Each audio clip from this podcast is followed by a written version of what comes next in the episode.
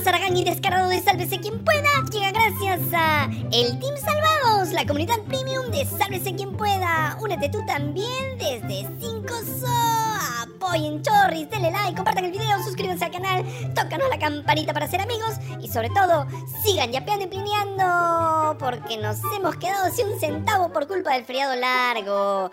Sálvate y sálvanos. Soy Diego. Otra vez te fuiste de viaje. Ni se te ocurra volver sin el King Kong que nos debes, miserable. Te desprecio. Ya, lanza, pelado, que se hace tarde. Soy una mujer de paz, dialogante, concertadora, que cree en la democracia.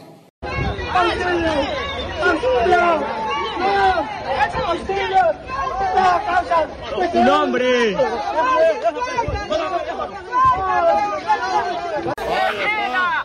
Ahí están los amigos. Ahí están los amigos. Ahí están los... De rodillas la señora, mira, eh. Ha perdido su esposo, su esposo de ella. Ahí está. Vida, mis hijos se preguntan por tu papá. ¿Dónde está papá? Dice, claro. Dicen que su papá lo mataron. Esos policías, este gobierno dictador.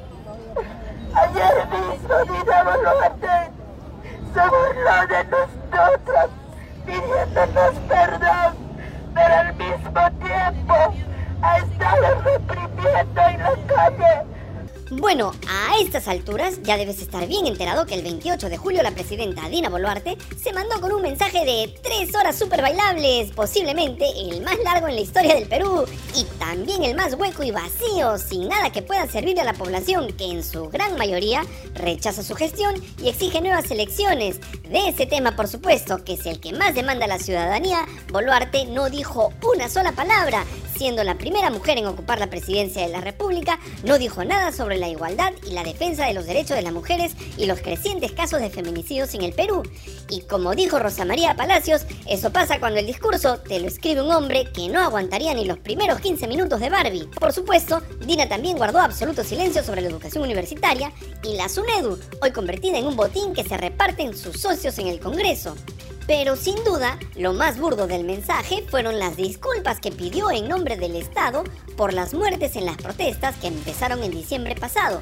Protestas a las que ella calificó de ataques y enfrentamientos. Según los registros de la Defensoría del Pueblo, se produjeron 1.261 acciones colectivas de protesta, algunas de las cuales fueron verdaderas azonadas, en las que fallecieron 61 civiles, 49 en enfrentamientos directos con las fuerzas del orden y 11 en el curso de bloqueos de vías.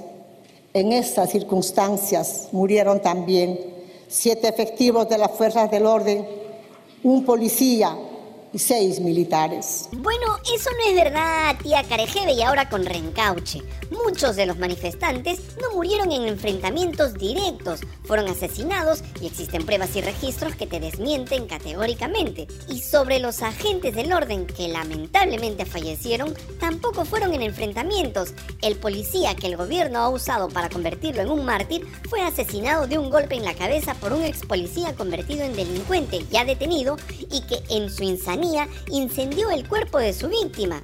Y los seis militares que se ahogaron cuando intentaron cruzar un río en Puno no fueron atacados ni obligados a ir por ese lugar. Recibieron una orden de su superior que puso en peligro la vida de su batallón. En uno de los pasajes de las 72 páginas de su discurso, Dina Boluarte habló de la delincuencia, pero sus palabras calzan perfectamente con los asesinatos a civiles cometidos por las fuerzas del orden. Se ha dado el caso de que hemos visto grabaciones en video de asesinatos en, a mansalva y con escalofriante sangre fría que no podemos tolerar más. Parece, pero no. Dina está hablando de otros delincuentes. También le echó la culpa de todos sus males a lo que llamó el anterior gobierno. No pues, es el gobierno al que tú perteneciste y defendiste hasta 15 días antes de su caída. Recibimos también un gobierno sumido en un, creciente caos administrativo, con funcionarios no idóneos, contratados en base a clientelas políticas y partidarias, con promesas incumplidas que dieron lugar al nombramiento de cinco presidentes del Consejo de Ministros y un récord histórico de 79 ministros de Estado, así como la acumulación de acusaciones por presuntos actos de corrupción dentro de ese régimen. No puede ser tan Pilatos, porque tú fuiste parte de ese gobierno y hasta lo defendías cantando cada vez que podías. Justicia,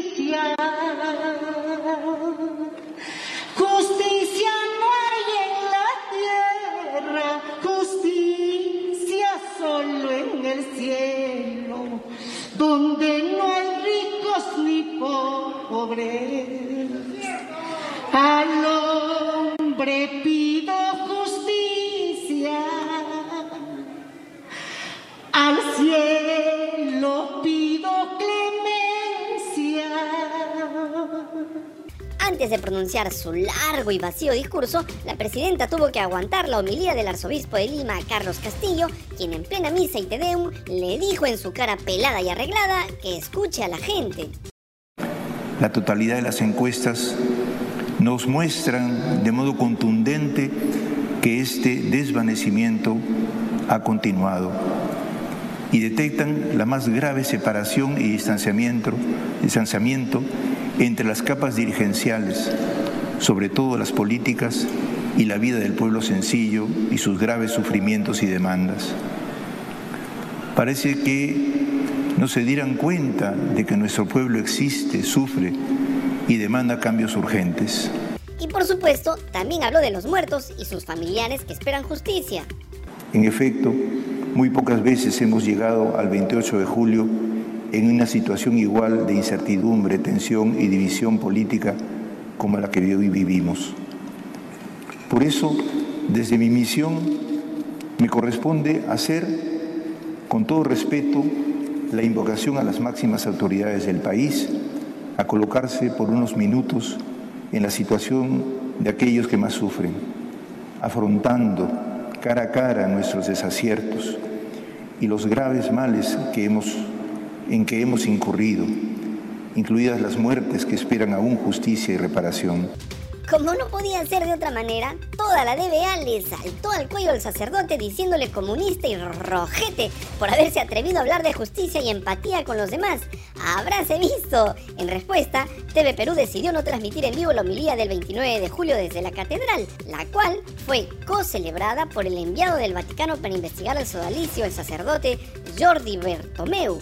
Y mientras Dina daba su mensaje de fiestas patrias, un grupo de 15 congresistas demócratas de Estados Unidos envió una carta al secretario de Estado de ese país, Anthony Blinken, para alertar sobre la convulsión social en el Perú desde que Dina Boluarte asumió la presidencia. Los legisladores expresan preocupación por la falta de rendición de cuentas de las fuerzas de seguridad peruanas responsables del uso desproporcionado y letal de la fuerza contra manifestantes. En el documento solicitan medidas para garantizar la rendición de cuentas de los responsables de violaciones de derechos humanos y piden la suspensión temporal de ejercicios conjuntos con unidades de las fuerzas de seguridad peruanas si se comprueban su participación en los abusos. La prensa internacional también informó de lo que venía pasando en el Perú mientras Dina Boluarte daba su discurso. Eso fue lo que informó la cadena alemana Deutsche Welle a través de su corresponsal Rosemary Cueva. Bueno, Dina Boluarte ha sido objeto de críticas acérrimas por la gestión de las protestas. ¿Qué tan creíble es esta disculpa viniendo de quien muchos consideran la culpable de la represión? Javier, son disculpas que en realidad no tienen credibilidad y esto se puede ver reflejado en la protesta que continúa en estos momentos en el centro de Lima. Tras el discurso de Dina Boluarte, son más los manifestantes que se unen a esta marcha donde no solo participan colectivos de Lima, sino también personas que han llegado desde la semana anterior de regiones andinas de Puno y Ayacucho, que son lugares donde se registró el mayor número de víctimas por la represión policial. Si bien Boluarte pidió disculpas a los deudos y a los heridos, eh, no señaló nada concreto sobre la responsabilidad de estas muertes. De hecho, ella indicó que son 49 las, las personas fallecidas por enfrentamientos directos, eh, cuando hay pruebas de que muchas de, de, las víctimas recibieron impactos de bala en la cabeza y el tórax y que incluso muchos de ellas, que fueron menores, algunos menores de edad, no estaban participando dentro de las manifestaciones. Boluarte afronta un rechazo de más del 80% de la población y específicamente de las regiones eh, del sur tiene un 92% de desaprobación. Las jornadas de protesta se centran en Lima, pero también hay otras marchas importantes en estas regiones. Y así como continúan las protestas, también continúa la represión y la respuesta violenta de la policía, lo que hace pensar si en verdad estas disculpas son sinceras. Y sí, el 28 y el 29 de julio cientos de personas protestaron en el centro de Lima contra el gobierno de Dina Boluarte. La policía reprimió las protestas con golpes, perdigones y hasta bombas lacrimógenas que fueron lanzadas a la altura del cuerpo, lo que dejó varios heridos. Incluso fueron gaseados los familiares de las víctimas de la represión que dejó 19 muertos en Juliaca, Puno. Ellos llegaron a Lima para sumarse a las manifestaciones contra el gobierno de la dupla presidencial Boluarte-Otárola. Entre los abusos registrados está el de esta persona que es intervenida por ternas, policías vestidos de civil y sin ninguna identificación. nombre! Asimismo, el documentalista y cineasta Kenty Aguirre fue golpeado y detenido arbitrariamente por la policía.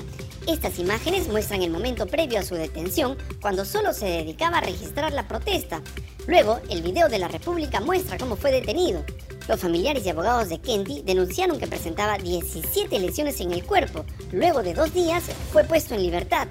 Un caso absurdo fue el del conocido fotoperiodista independiente Walter Upiu, quien ha cubierto decenas de marchas y manifestaciones a quien la policía le prohibió hacer su trabajo porque según ellos no estaba colegiado, pero si serán tarados.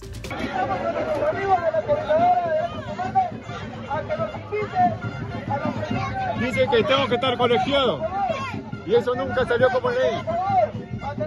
Es un proyecto que, que formularon y que no se ha concretado.